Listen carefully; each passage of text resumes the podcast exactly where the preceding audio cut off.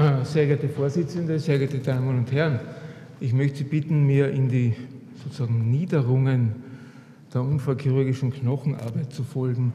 Und Sie sehen schon im Vergleich zu den vorherigen Bildern ist hier mein Hintergrund grau bis dunkelgrau. Die anderen waren alle weiß. Äh, Nochmal kurz zusammengefasst, was ist Osteoporose? Die systemische Erkrankung des Skelettsystems mit Verringerung der Knochenmasse, Veränderung der Mikroarchitektur des Knochens verbunden mit einer Abnahme der Knochenfestigkeit und gesteigerter Risiko für Frakturen an Prädilektionsstellen im Bereich der Wirbelsäule und der Extremitäten. Ähm, ganz kurz, äh, was bezeichnen wir als Osteoporose und welches Frakturrisiko haben wir? Da gibt es aus der Literatur diese Hinweise, ähm, T-Score über minus 1 als normal, Frakturrisiko nicht erhöht, T-Score minus 1 bis minus 2,5, Osteopenie mäßig erhöht, über minus 2,5 Osteoporose und wir haben ein stark erhöhtes Risiko. Ähm, es gibt diesen Ansatz dieses sogenannten Frax-Algorithmus. Da werden Risikofaktoren zusammengefasst, Familienanamnese, Begleiterkrankungen, Body Mass Index, Rauchen, Alkohol und äh, Frakturanamnese. Das wird sicherlich in Zukunft schon eine Rolle spielen. Ähm, es gibt bei uns diesen Bartel-Risikotest, da sind 52 Fragen drinnen. Da haben wir eine ähnliche Abfrage, Familie, ob Mann, Frau, Ernährung, Lebensstil, Krankheiten, Medikamente. Es hat sich das bei uns in der unfallchirurgischen Praxis eigentlich nicht bewährt, diesen Fragebogen zu verwenden. Ähm, schauen wir uns an Osteoporose, Trauma und Fraktur. Dann ist erwiesen, die Sturzrate nimmt im Alter deutlich zu, da werde ich noch eingehen drauf. Weiters wissen wir, Frauen stürzen wesentlich häufiger. Und der Sturz im Niveau, meistens ein Bagatelltrauma, führt jetzt schon bei der Osteopenie oder besonders bei der Osteoporose bereits zu Frakturen. Und die typischen Frakturen sind Wirbelkörper, Schenkelhäuse oder pertorantärer Bereich und Speichenfrakturen. Das sind sozusagen die drei typischen Frakturen. Ähm, die Sanitätsverwaltung hat 2007 einen ersten österreichischen Osteoporose-Bericht herausgegeben und das ist insofern ganz interessant. Der Bericht beginnt, aus Österreich haben wir keine Zahlen. Ähm, geschätzt werden 740.000 äh, Patienten und Patientinnen, vor allem die von Osteoporose betroffen sind. Das sind aber Schätzungen aufgrund äh, der Zahlen aus Deutschland. Ähm, weiters ist auch durch, durch äh, Hochrechnungen oder Niederrechnungen aus anderen Ländern äh, sind die Kosten ermittelt worden. Kosten für Schenkelhalsfrakturen in Österreich 1,7 Milliarden Euro.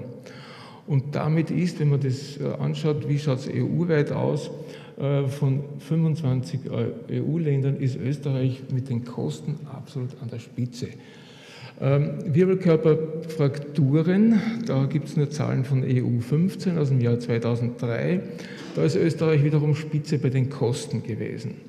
Also ich würde sagen, wir haben einen massiven Handlungsbedarf. Wenn man sich anschaut, auch wiederum aus dem Bericht der Sanitätsverwaltung, diese geschätzten 740.000, die ja nicht äh, wirklich nachvollziehbar sind, von denen wurden, habe ich Zahl gefunden, im Mai 2007 135.800 behandelt. Wenn ich mir anschaue, wie viel wurden aus österreichischen Krankenhäusern mit der Hauptdiagnose Osteoporose entlassen, dann waren das 2005 7.624 Patienten. Ähm, allerdings haben immerhin 57.000 die Nebendiagnose Osteoporose. Aber wir haben die Zahl gegenüberzustellen 740.000. 11 ähm, Prozent von diesen Patienten mit Nebendiagnose Osteoporose waren mit einer Fraktur verbunden. Ähm, das ist eine unbefriedigende Ausgangssituation, sodass wir uns überlegt haben, was könnte man denn da tun? Ähm, und wir haben eine sogenannte Osteoporose-Automatik versucht zu entwickeln. Das heißt, jede Frau nach der Menopause beziehungsweise jede Patientin oder jeder Patient über 60 mit einer Fraktur eines Wirbelkörpers, Schenkelhaus- oder Hüftneuefraktur und einer Speichenfraktur und Anamnese, das was als Bagatelltrauma einzustufen ist, bekommt automatisch die Zusatzdiagnose Osteoporose, ohne dass wir uns viel überlegen.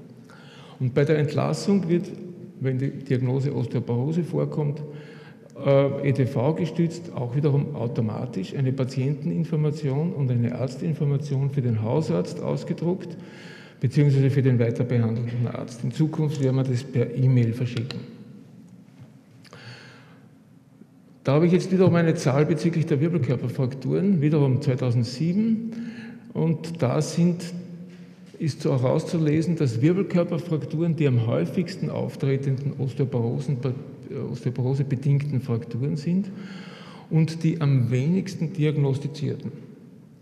Nicht einmal die Hälfte wird klinisch untersucht und lediglich 8 bis 33 Prozent sind stationär. Also mit diesen Wirbelfrakturen ist es offensichtlich eine Riesenkrux und da stimmt was nicht. Und äh, wir haben uns überlegt, was könnte denn da nicht stimmen? Und äh, alle wissen das, in der Regel wird die Wirbelsäule im Liegen röntgenisiert. Und im Liegen ist es sehr oft so, dass diese osteoporotische Fraktur wiederum sich entfaltet und Sie sehen sie nicht.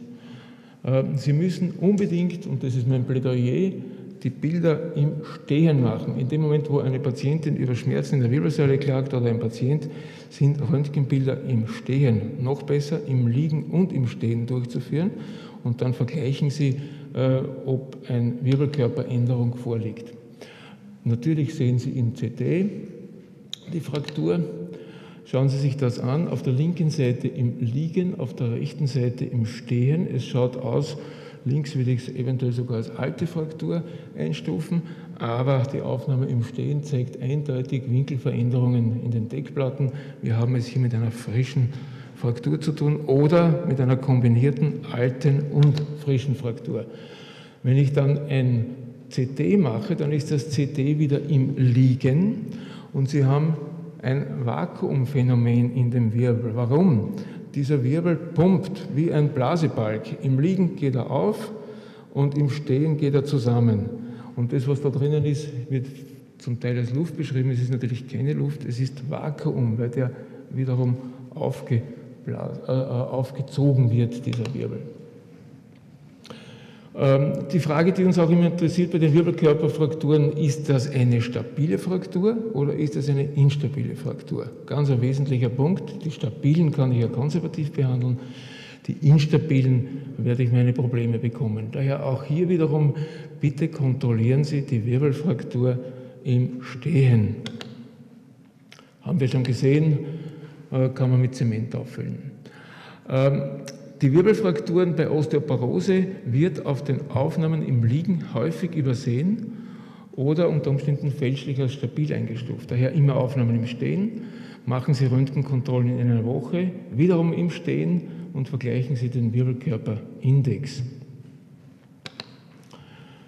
Äh, Patienten aus der Risikogruppe mit Osteoporose-Prophylaxe oder Therapie. Wir haben uns angeschaut, äh, im Jahr 2005, wie viele Patienten aus unserer Risikogruppe Wirbelkörperfraktur, Schenkelhalsfraktur, äh, Speichenfraktur haben eine Osteoporose-Prophylaxe oder Therapie.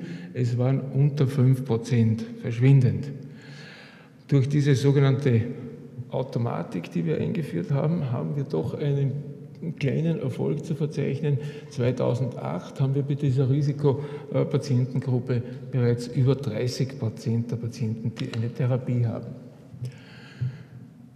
Ähm, auch aus dem Sanitätsbericht, 52 Prozent der Ärzte bezeichnen den Informationsaustausch zwischen Patienten, Krankenhaus, Praxis als mangelhaft und verbesserungswürdig. Das war auch etwas, wo ich sagen muss, vielleicht geht dieses Modell doch in die Richtung, dass wir hier eine Verbesserung der äh, Berichterstattung und des Informationsaustausches haben.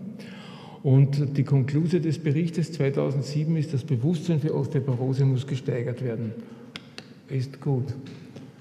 Ähm, eine Frage noch, die ich an 68 Unfallabteilungen geschickt habe. Ich habe immerhin 20 Rückmeldungen bekommen. Frage 1 war, wie oft kommt Osteoporose als Diagnose in der Krankengeschichte bei Patienten über 60 Jahren mit Wirbelkörper, Schenkel, Frakturen, Speichenfrakturen vor? Das sind ja unsere typischen Frakturen bei der Osteoporose. Manchmal 10, häufig 10 in Mödling, immer.